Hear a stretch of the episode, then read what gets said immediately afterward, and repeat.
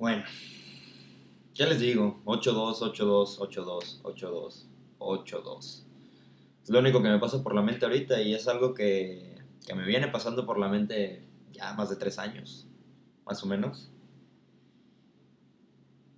Quiero empezar primeramente por presentarles el proyecto formalmente. Quiero eh, decirles que yo llevaba mucho tiempo planeando esto, esto que estoy haciendo en estos momentos. Eh, llevaba mucho tiempo planeándolo. En realidad los deportes son una gran parte de mi vida, es algo que me apasiona demasiado. La gente que me conoce eh, o que sabe, sabe lo que me gusta, en realidad tiene certeza de que esto me apasiona, esto me mueve de alguna manera y esto es algo que yo quisiera para mi vida. Así me he visto algunas veces, así me he proyectado. Quiero también decirles que ustedes, escuchas, eh, audiencia, como lo quieran llamar, como se quieran llamar, familia para mí, ustedes son libres de criticarme constructivamente, de decirme comentarios, de, de aconsejarme, vaya, siéntanse con la confianza de que yo en realidad los voy a escuchar, de que no los voy a mandar por un tubo. Cuando ustedes me quieran decir algo sobre mi trabajo, en afán de mejorar mi trabajo. Esto es algo que voy a estar haciendo recurrentemente, es algo que, que les repito que me mueve mucho, que me gusta mucho. Es un proyecto que ya tengo muchos, muchos meses planeándolo y es un proyecto que se me hace muy pertinente empezarlo hoy mismo. Hoy 14 de agosto de 2020, hoy 14 de agosto de 2020 que acabo de perder mi FC Barcelona 8-2. Centrando en formalidades, en, más bien en, en tema, en materia, ¿qué es lo que está pasando? Hago esta reflexión un poquito para ver y analizar desde mi punto de vista la situación actual del Barça, qué es lo que está pasando, qué es lo que está pasando con un club tan grande, con un club importantísimo en Europa. Y dar una opinión y un, una crítica sobre eso. Un ensayo, por así, si así lo quieren ver. Pues primero que nada, ¿qué pasó? Primeramente. Vimos un Barcelona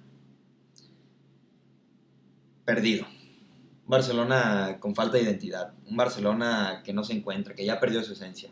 Y ese no es un Barcelona que nació hoy, ese no es el Barcelona que vimos hoy, ese es el Barcelona que venimos viendo desde ya varios años, desde hace dos ligas, desde hace, eh, desde hace algunos años, vaya.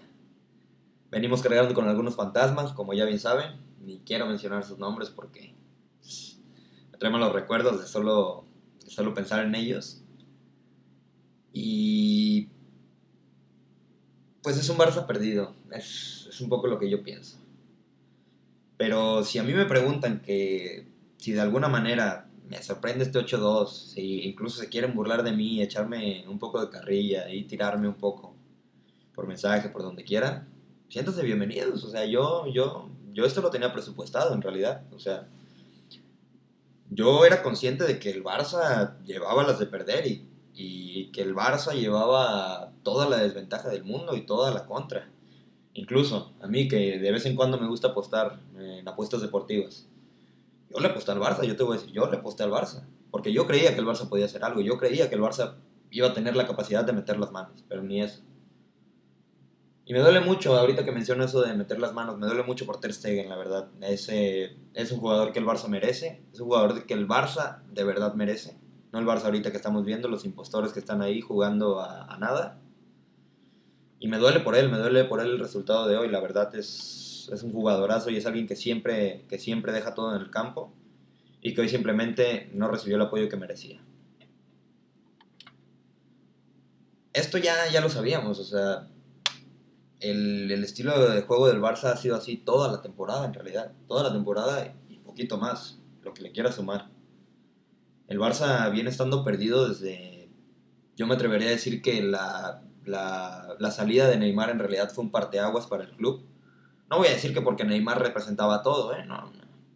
Jugadores van y vienen, jugadores sale uno bueno y tres mejores.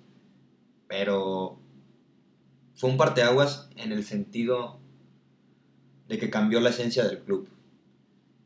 Y no solo cambió con esos 222 millones que llegaron.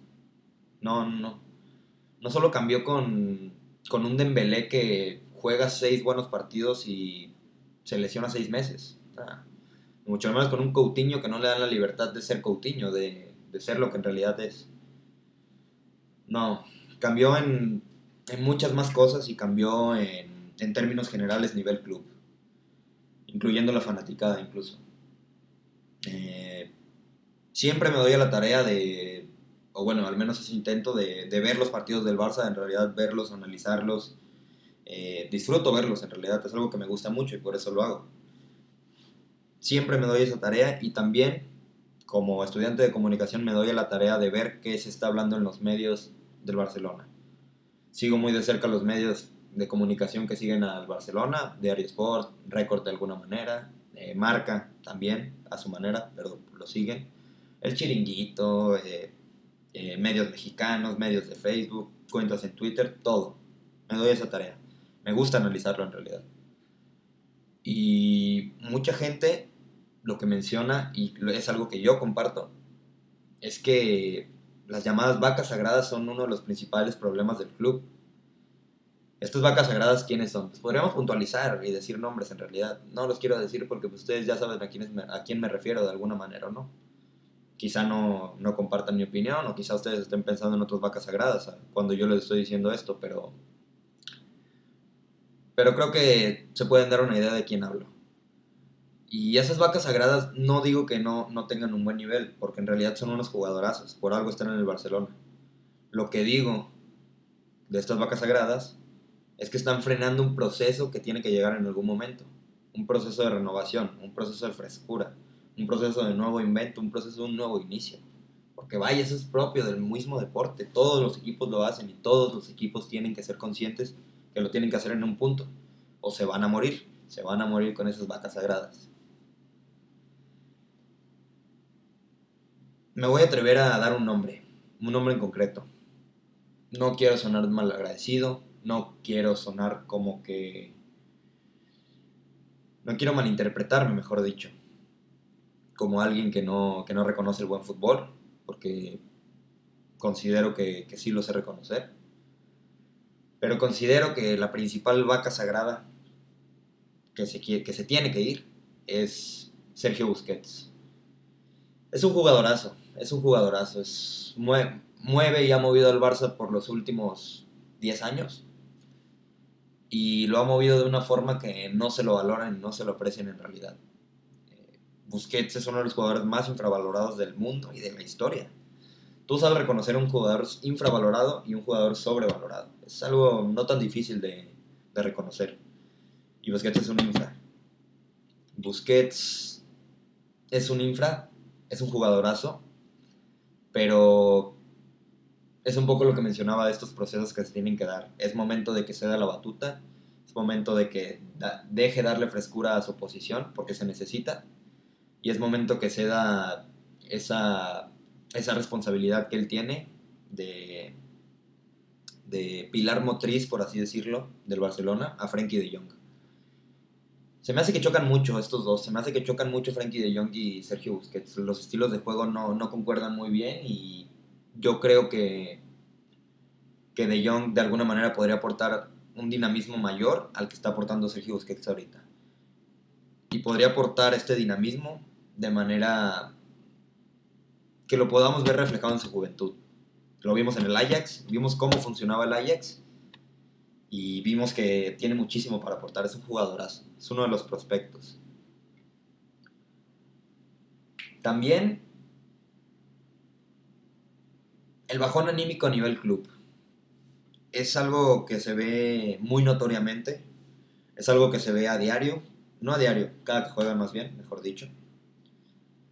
Es algo que se ve, es algo que se ve, se nota el bajón anímico, se nota la falta de confianza en los jugadores, se nota que no quieren proponer, se nota que no quieren ir más allá para generar algo colectivo que sea mucho más grande.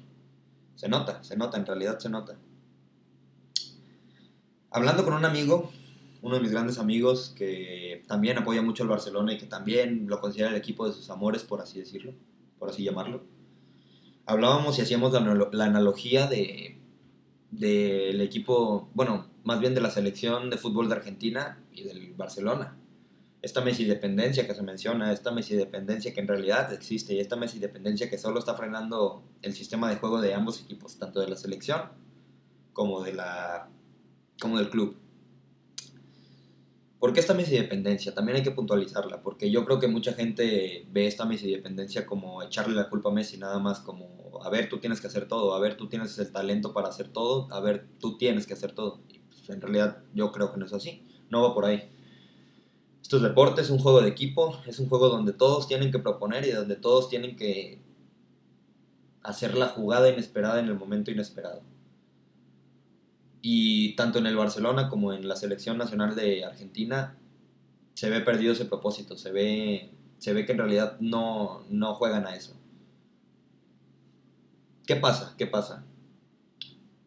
Tantas figuras que tiene Argentina, tantas figuras que tiene el Barcelona campeones del mundo incluso.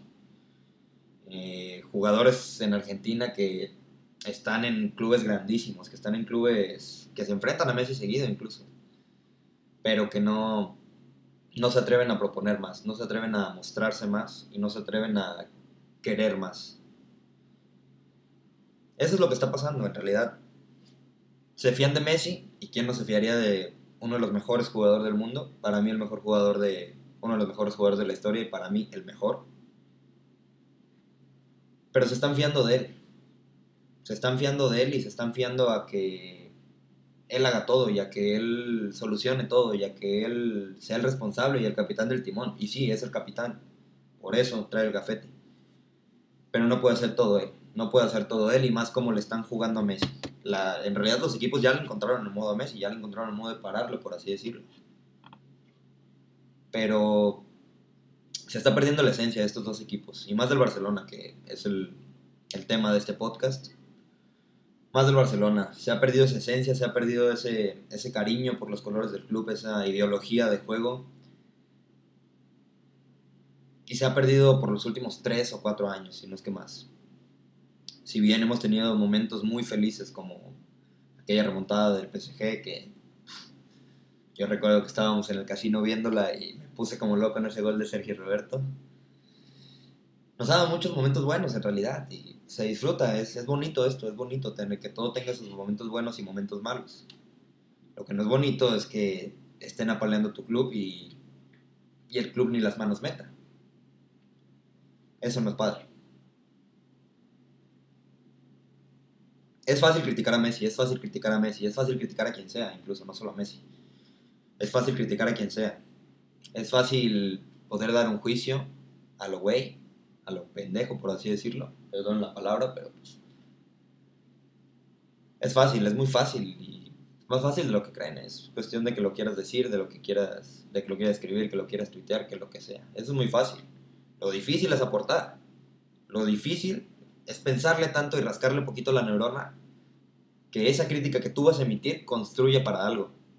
Porque todas las críticas que yo veo, o la mayoría de las críticas, no todas, no tengo por qué generalizar, pero la mayoría de las críticas que yo veo son críticas sin propósito, son críticas que nada más van a estar ahí y no van a aportar nada. Porque a la hora de hacer una crítica, no solo vas a hacer una crítica a algo, estás haciendo una crítica a ti mismo, a tu trabajo, a tu capacidad de preguntarte cosas. Y se me hace muy fácil, más bien veo muy fácil cómo todos, todos critican a Messi sin en realidad ponerse en sus zapatos. Es muy fácil hacerlo, es muy fácil hacerlo, es muy fácil reprocharlo. Yo lo he hecho en algún momento. Es muy fácil buscar respuestas fáciles para problemas complejos, pero no es el camino desde mi perspectiva. No es el camino. ¿Qué queda por hacer? ¿Qué queda por hacer? El Barcelona es un equipo gigante. Barcelona es un equipo grandísimo. Al igual que aquí viendo esto, al igual que el Bayern Múnich, lo tengo, es un equipo gigante, son equipos grandes, son equipos que, tienen bien definida su, esencia, su carácter, su manera de pensar, su ideología, vaya. Pero el Barcelona es un equipo perdido ahorita, es un equipo sin rumbo. Muchos culpan al DT, otro de los temas que quiero tocar, muchos culpan al DT. ¿Culpa del DT? ¿Culpa de Quique Setién? ¿Culpa de Valverde? Yo no lo creo. Yo no creo que Valverde tuviera la culpa de que el equipo estuviera así, yo nunca lo vi. Valverde tenía buenas ideas, Setién tiene buenas ideas simplemente no, no se ha logrado este sentimiento colectivo para que el equipo crezca, para que el DT crezca, para que los jugadores crezcan, para que la presidencia crezca y sobre todo para que la fanaticada crezca. No se ha, logrado imponer ese, sentimiento de que en realidad se puede y que en realidad se pueden lograr muchas cosas como equipo. Y es algo que se tiene que, que se tiene que lograr, vaya, para, para buscar resultados concretos, para buscar resultados buenos, para buscar satisfacciones sobre todo se tiene que puntualizar en lo que se necesita mejorar. Se tiene que hacer una introspección, una búsqueda dentro de lo que está fallando, saber identificarla y saber buscarle una, resolución a esa problemática. ¿Con qué quiero cerrar? Quiero cerrarles este podcast para ya no hacerles el cuento largo con unas reflexiones propias. Quiero cerrarles este podcast eh, pues diciéndoles primero que nada a niveles generales de proyecto que que esto es una apertura de mí hacia ustedes, que eso es un gusto mío y que esto lo estoy diciendo por mí, para mí y para ustedes, para quien le interese. Son bienvenidas todas las críticas, son bienvenidas todas las, las sumas, por así decirse, el apoyo, las quejas también, quejas, sugerencias, todo lo que quieran. Son bienvenidas, son bienvenidas en serio. Atrévanse y siéntanse con la confianza de decirme si algo está fallando, si algo está yendo bien, si les gustó algo, si no les gustó algo si ven algo que se pueda mejorar, eh, si ven que estoy haciendo algo mal, lo que quieran, siéntanse con la confianza, eso es lo que los quiero invitar primero que nada, a nivel proyecto. Y a nivel conclusión del tema, eh, creo que el Barça ya tocó fondo, en realidad yo siento que esto ya tocó fondo. Este 8-2 marcó, marcó la diferencia, fue un balde de agua fría para nosotros los culés y para todos no solo para los culés, para el mundo en general, para la vista del mundo. Eh, creo que solo queda un camino y el camino que viene es ir para arriba. Estamos, en el, estamos hasta abajo, en realidad, estamos hasta abajo. Nos encontramos en el punto más bajo. Yo creo que no se puede algo peor y espero en realidad que no, se, que no venga algo peor. Pero yo creo que ya estamos en el punto más bajo y vienen cosas buenas. No sé por qué lo siento así, pero así lo siento vienen cosas buenas. Ojo, no estoy diciendo que vamos a ganar la Champions el próximo año. Ojo, no estoy diciendo que vamos a ganar la Liga el próximo año. Ojo, no estoy diciendo que vamos a ganar la Copa del Rey el próximo año. Estoy diciendo que peor que esto ya no podemos estar y que solo queda ver para adelante, ver cosas positivas y pues dejar el pasado atrás de alguna manera. Aprender de él, claro. Aprender siempre del pasado para mejorar a futuro. Puntualmente sería todo sería esta un poco de mi reflexión que les quería dar acerca de, de uno de los clubes que más sigo. Si se dan cuenta, quien me conozca sabe que estos dos clubes para mí van más allá. Y pues espero en realidad que el Barcelona encuentre su esencia, que el Barcelona se atreva a rascarle dentro de sí mismo y el Barcelona se atreva a, querer mejorar. Porque en realidad uno tiene el cambio y pues el Barcelona, el mismo eh, Fútbol Club Barcelona tiene el cambio. Yo creo que vienen cosas buenas para el club. Creo que, es un club que se va a reponer de esta. No es como que nos vaya a pegar para toda la vida. Obviamente la herida va a quedar, ahí, pero pues es, así pasa, así pasa. O sea, no, no es algo como que nos va a traumar o nos va a caer. No, pues, pasó, pasó y ya. Vamos a ver qué sigue. Vamos a ver qué viene para el club, esperemos muchas cosas buenas. Y también vamos a ver qué viene para este podcast, que estoy haciendo con mucho cariño, con mucha apertura y con mucha dedicación, en serio, con mucha pasión.